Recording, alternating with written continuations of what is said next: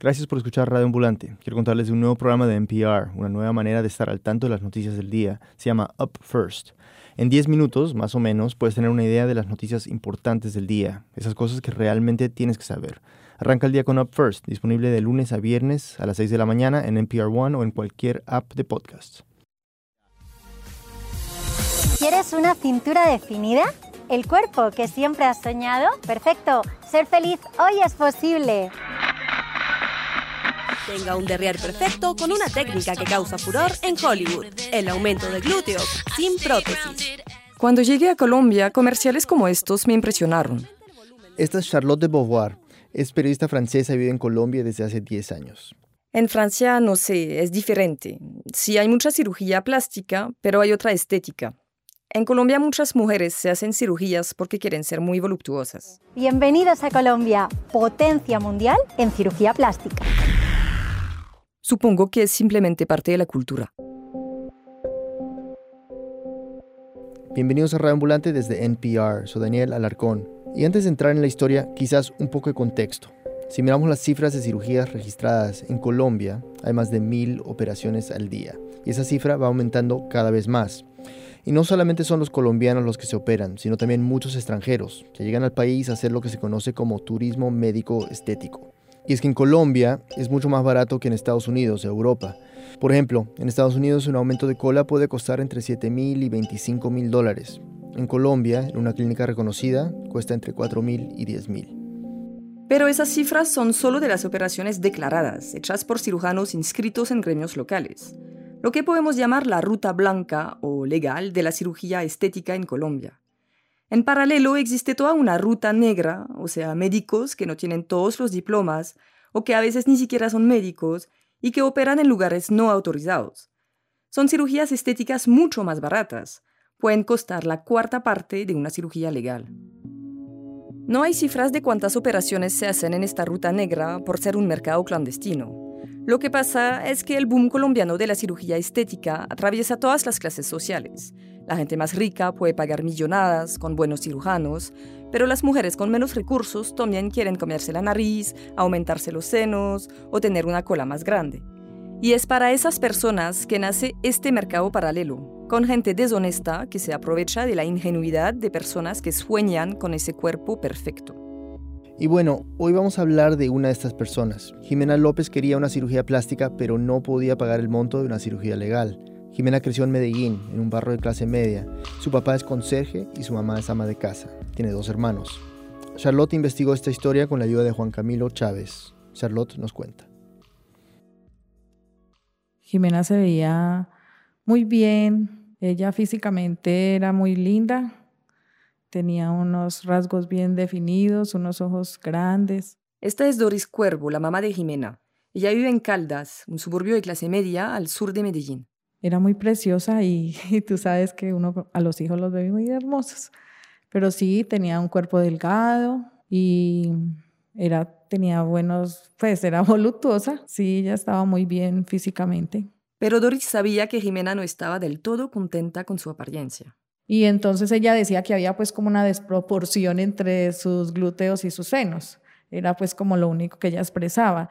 Doris se acuerda bien que cada vez que Jimena se compraba unos pantalones, se miraba al espejo y decía, mami, mira, es que mira que eso no me horma. Yo quisiera un poquito de, de, de, de, de glúteos, pues de cadera. Sinceramente, ella tenía más grande el busto que la cola. Cola no tenía nada. Ella es Hannah, una amiga de Jimena. Tiene 24 años. Ellas se conocieron en una fiesta en el 2015, se cayeron muy bien y después de unos meses decidieron irse a vivir juntas. Jimena tenía 21 años. Estaba feliz de ser independiente y de tener una amiga con la que vivir. Se volvieron confidentes. Jimena le dijo a Hannah que tenía un complejo con su cola. Y ahí, Hannah también le contó su secreto. Así yo ahí le dije como, mira, yo me hice lo de la cola, me lo hice en este lugar, me parece muy bueno, nunca me ha pasado nada.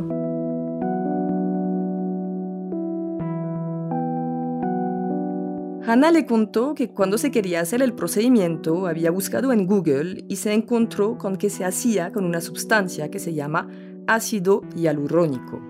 Es una sustancia sintética que se usa para rellenar zonas del cuerpo. Es 100% compatible con el cuerpo humano Entonces buscó específicamente cola con ácido hialurónico.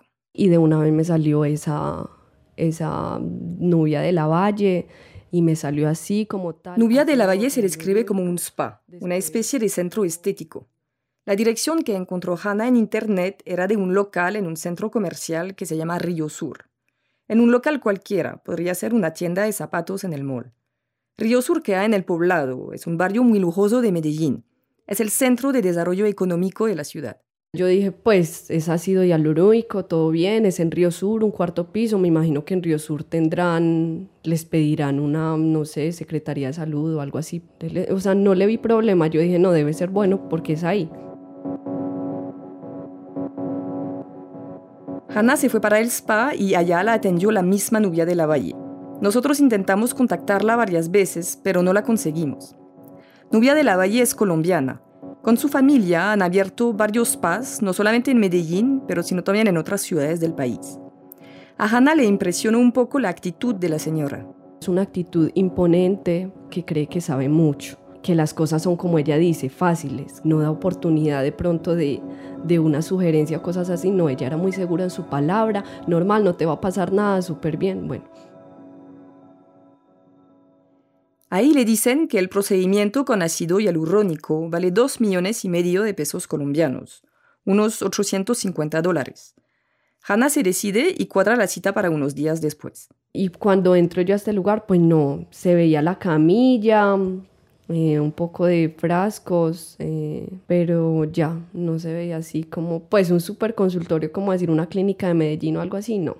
Ellos lo habían adaptado como para que se viera lo más eh, higiénico posible y me imagino que sí era higiénico. Ahí la estaba esperando Rafael Nieto, es el hijo de Nubia de la Valle. También intenté hablar con él, pero cuando lo llamé a su celular y me presenté, me dijo que no quería hablar y me colgó el teléfono él le iba a hacer el procedimiento. Me cayó, fue bien porque el Señor fue muy bien, como sigue, siéntate, adáptate con el lugar. Hannah se cambió, se acostó en la camilla y... Él hace una oración, eso me da confianza también.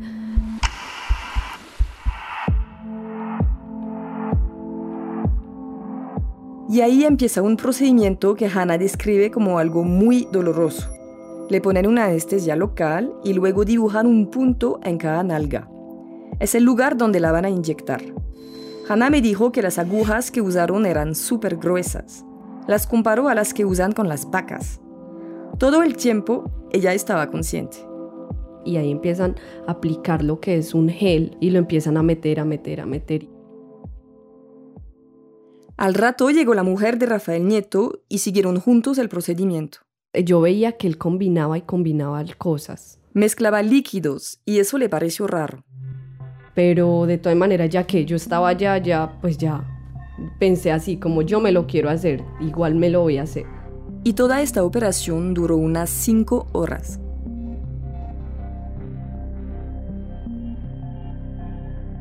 A Hannah le inyectaron 600 centímetros cúbicos, pero ninguno de esos era ácido hialurónico es que esta sustancia nunca se usa para aumentos de cola, porque es extremadamente cara. Un solo centímetro cúbico cuesta en promedio 250 dólares.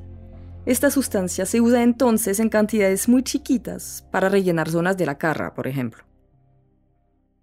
Es imposible saber exactamente qué le metieron, pero se ha descubierto que en estos casos pueden inyectar desde aceite de cocina hasta cera. En el caso de Hannah, según lo que ella describe, es más probable que sea una silicona industrial, pero no la misma que usan en las prótesis de seno. O sea, lo más probable es que le inyectaron en las nalgas una silicona barata, de las que se compra en cualquier ferretería, y de pronto mezclada con una sustancia que tiene una mínima parte de ácido hialurónico. Hannah dice que le dolió mucho, pero que salió sola del procedimiento. Después de caminar como por unos 20 minutos, agarró un taxi y se fue para su casa. Durante un par de días se sintió un poco mal, pero después se mejoró y sobre todo quedó muy satisfecha, o sea, me cambió todo, me subió la autoestima, o sea, es muy triste decirlo y todo, pero sí es la verdad. Jimena quedó súper entusiasmada con la idea y Hannah le recomendó el mismo spa. Entonces Jimena decidió hacerse el procedimiento el jueves 17 de marzo de 2016 en el spa Nubia de la Valle. Era una semana antes de Semana Santa y sus papás se iban de vacaciones. Ella se despidió de ellos el miércoles, pero no les dijo nada sobre lo que se iba a hacer al otro día. Hannah se acuerda que Jimena, antes de salir, estaba como muy nerviosa, como, ay, me da miedito, y yo, ay, eso duele, pero pues ya. Entonces nos despedimos, le dije, chao gordo, me dio un besito y yo, tranquila que te va a ir bien. Por la tarde, Hannah recibe una llamada de la secretaria del spa preguntándole si puede ir a recoger a Jimena. Hannah se sorprende, pues ella había salido sola. Le pregunta si todo está bien y la secretaria le dice que sí, pero que Jimena se está sintiendo un poquito mal. Entonces Hannah sale para Río Sur. Yo entro a la habitación, la veo a ella ahí acostada, pues la vi así como mal. Entonces yo como te fue y me dijo, no, eso duele mucho tú eres muy fuerte, que yo no sé que yo tú también, porque tú pues tú pudiste superar. Hannah se acuerda que Jimena no estaba sola. Alguien del spa estaba con ellas, pero no se acuerda bien quién era, si Rafael Nieto o su esposa. En todo caso, esta persona las tranquiliza. Que estaba bien, que era normal que ella estuviera así, eso. Y yo sí le dije, pero qué raro porque yo como ese día sí salí sola, caminando, pues dolorosa y todo, pero tampoco así. Pero sí, yo, la, yo sí la veía respirando así como, como cansada, muy, muy cansada. Pero bueno, salen del spa, compran un antibiótico y algo para el dolor y se van a la casa en taxi. Y cuando llegan, subimos el ascensor y en el ascensor ella se desmaya.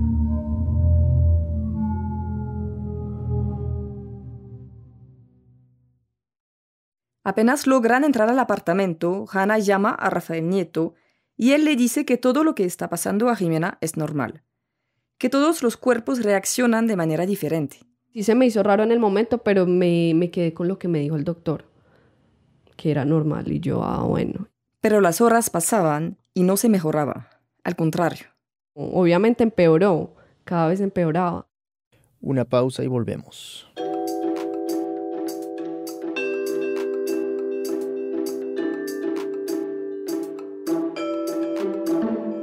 NPR y la Fundación Knight están trabajando juntos para entender mejor a los oyentes como tú, que escuchan Radio Ambulante y otros podcasts. Ayúdanos, por favor, completando una encuesta muy breve y anónima en npr.podcastingsurvey, una sola palabra, .com. Sería un gran favor. Gracias.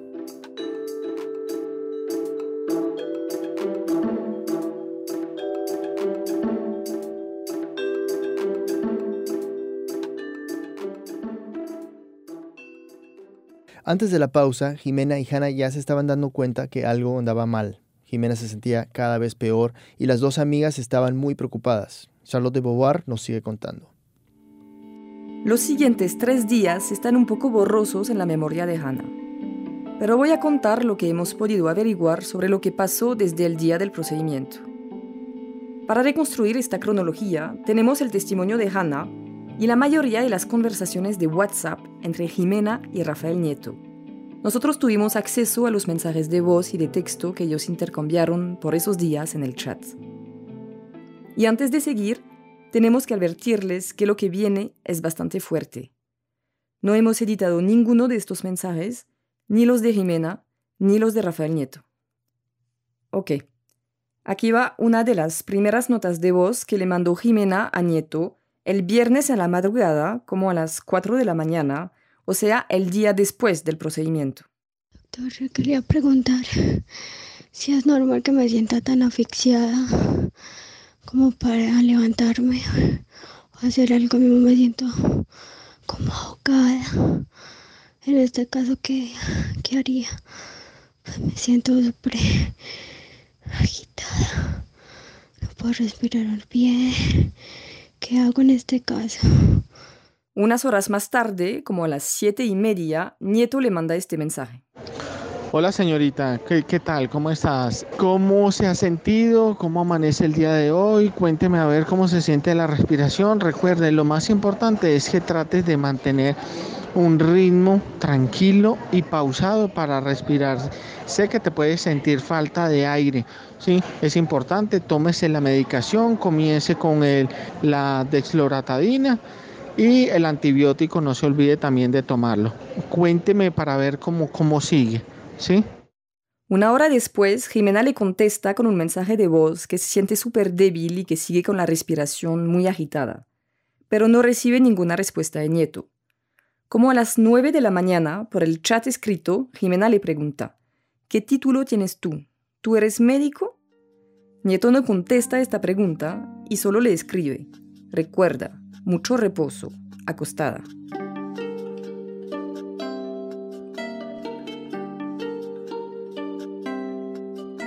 En la siguiente hora, Jimena le manda un par de mensajes de texto quejándose, pero al parecer no recibe respuesta de Nieto. El siguiente intercambio entre ellos dos que tenemos registrado en el chat es solo hasta las 7 de la noche de este día.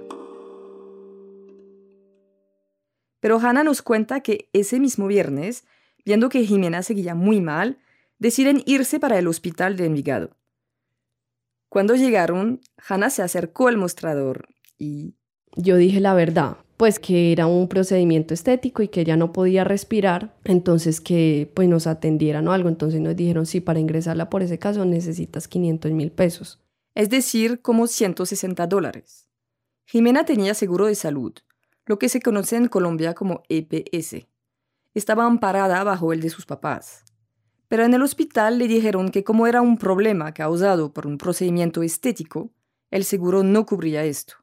Hannah entonces le dice la cifra a Jimena, que está sentada un poco más lejos en una silla de ruedas. Y ella de una vez desde allá gritó desde la silla, vámonos, vámonos, no, no, no, vámonos, vámonos. Y yo, en serio, me dijo, sí, vámonos, vámonos. Y se paró sola, así con su fatiga y todo, se paró sola de la silla y se fue. Y yo me fui detrás de ella y yo, ah, bueno, listo.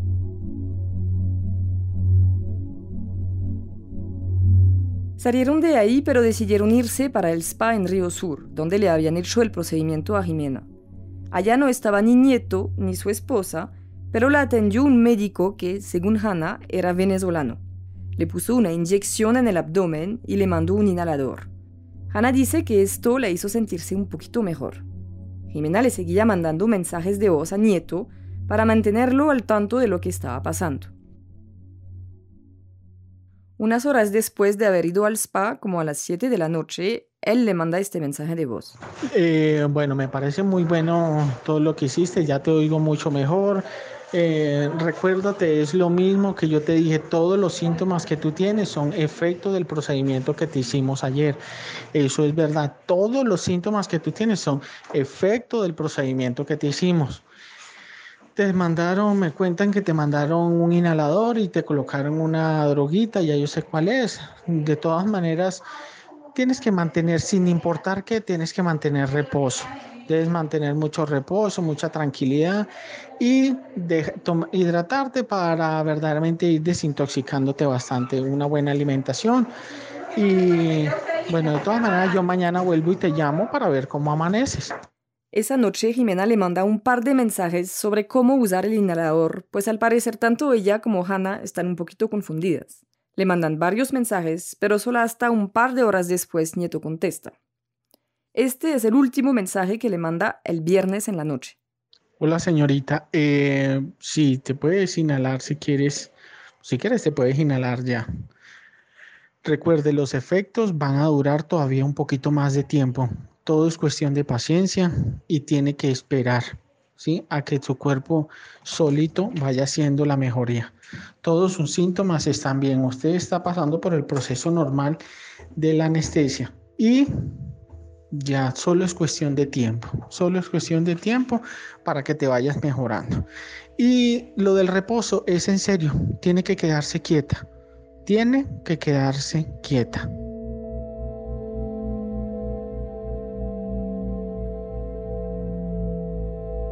Al otro día, el sábado, Jimena se levantó, pero nada que mejoraba.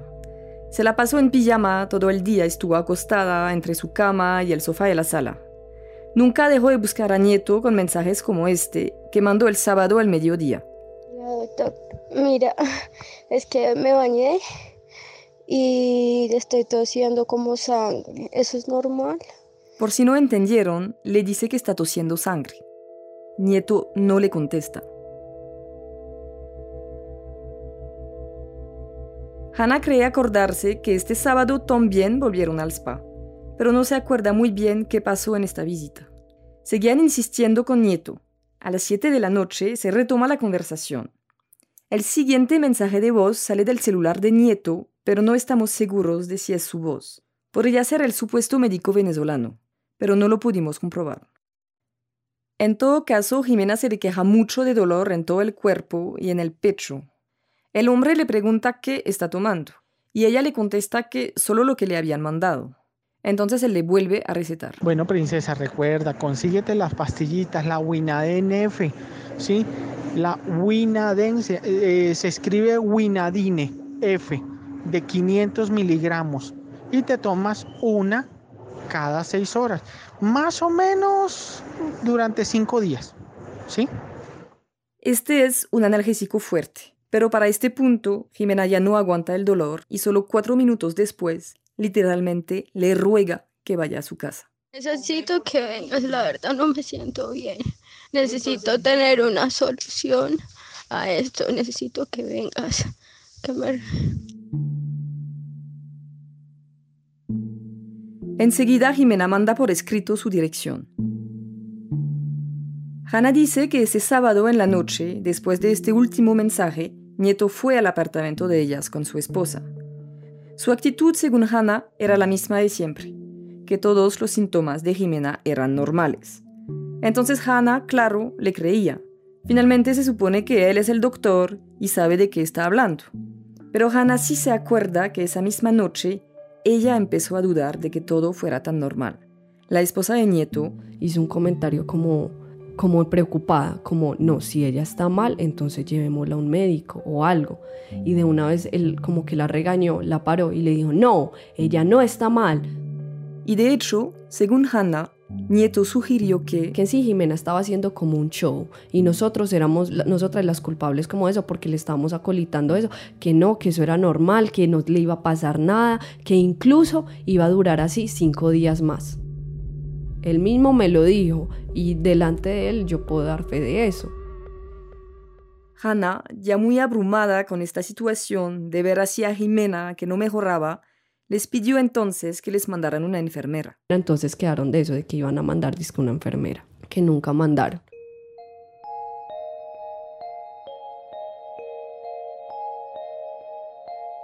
El último mensaje que Jimena le mandó a Nieto fue ese, donde le daba la dirección de su casa. Hasta ahí llega el chat con él. La próxima semana en Radio Ambulante continuamos la historia de Jimena. Ya, Jime, esto es serio. Ahora sí toca decirle a un familiar tuyo cuando yo me dijo Rafael Nieto, yo, es el médico que operó a Jimena. Y yo, no, pues, ¿qué quiere? Eh, no, es que yo quiero saber cuál es la situación, cómo se encuentra ella. Yo le dije, Jimé, yo no puedo cargar sola con esto.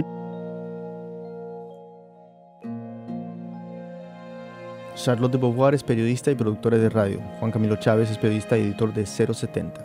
Ambos son profesores de la Universidad de los Andes en Bogotá. Esta historia fue editada por Camila Segura, Silvia Viñas y por mí. La mezcla y el diseño sonido de Ryan Swikert. Gracias a los estudios Quinta y Sónica en Bogotá y al CEPER, el Centro de Estudios en Periodismo de la Universidad de los Andes.